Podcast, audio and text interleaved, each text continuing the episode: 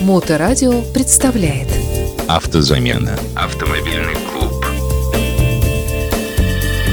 Всем привет! Всем друзьям и всем слушателям, всей уважаемой аудитории Моторадио. Я Сергей Сопов, и я приглашаю вас в свою авторскую программу «Автозамена», где мы исследуем мир автомобилей, которые служат нам в повседневной жизни. Ко мне часто обращаются за советом.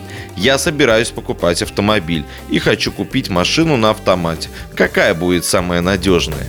Это весьма распространенный вопрос, на который я хочу сегодня ответить. Даже так. Сегодня я расскажу вам о коробках передач, которые устанавливаются на современные автомобили, а также о тех, которые стоит покупать смело, и о тех, которые стоит покупать осторожно. Ключ на старт и погнали. Автозамена. Для того, чтобы разобраться в данном вопросе, стоит понять, какие типы коробок передач устанавливаются на современные автомобили, чем они отличаются друг от друга и какие у каждого типа есть приоритеты перед остальными. Вообще, назначение коробки передач – это передача и преобразование крутящего момента с двигателя на колеса различают два основных типа коробок передач – механическая и автоматическая. И если с механической все понятно, то автоматические коробки, в свою очередь, подразделяются на несколько видов, но обо всем по порядку. Механическая коробка передач – самый надежный и проверенный временем вариант. Если вы рассматриваете покупку подержанного автомобиля с механической коробкой передач, я могу вас заверить, с вероятностью 99% вы купите автомобиль с исправным узлом, и он никогда не доставит вам хлопот. Вы даже можете не менять в ней годами масло, она будет работать и никогда не сломается. Максимум, чем она сможет вам досадить, в самом критичном случае, она будет немного подвывать.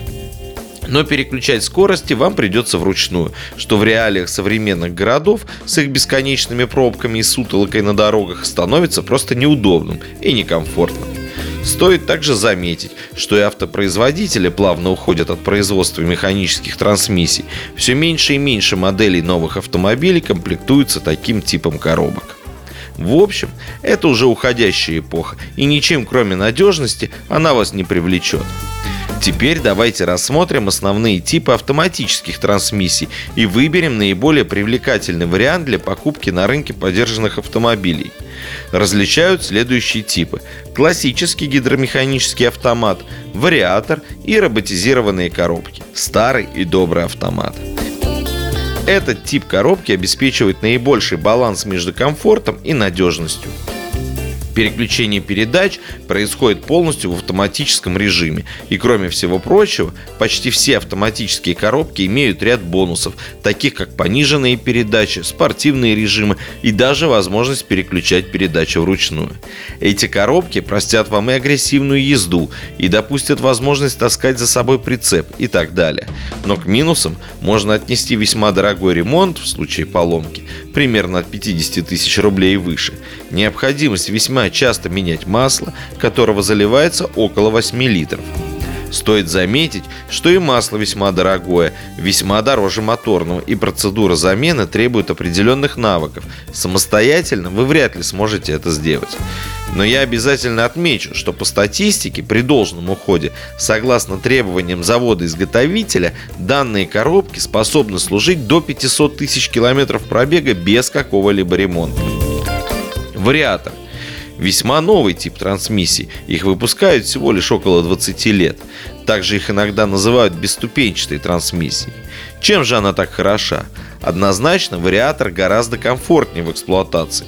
Момента переключения передачи вы не ощутите. Происходит наиболее эффективная передача крутящего момента на колеса. Проще говоря, у автомобиля с вариатором динамика разгона намного интенсивнее, нежели у обычного автомата. Но на этом, пожалуй, все положительные моменты заканчиваются.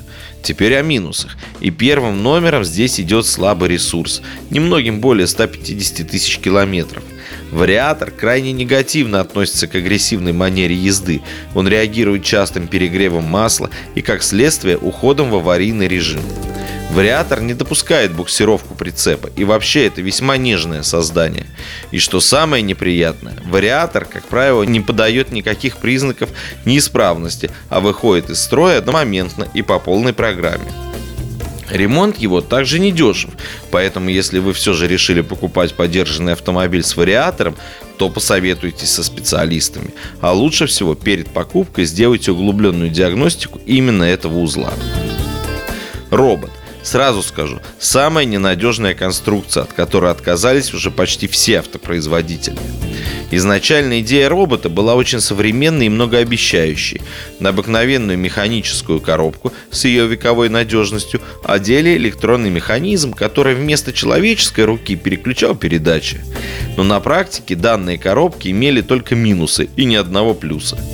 Глубокая задумчивость при переключении передач, постоянные хаотичные выходы из строя по множеству причин, необходимость постоянных адаптаций, выхода из строя сцепления и весьма сложная его замена.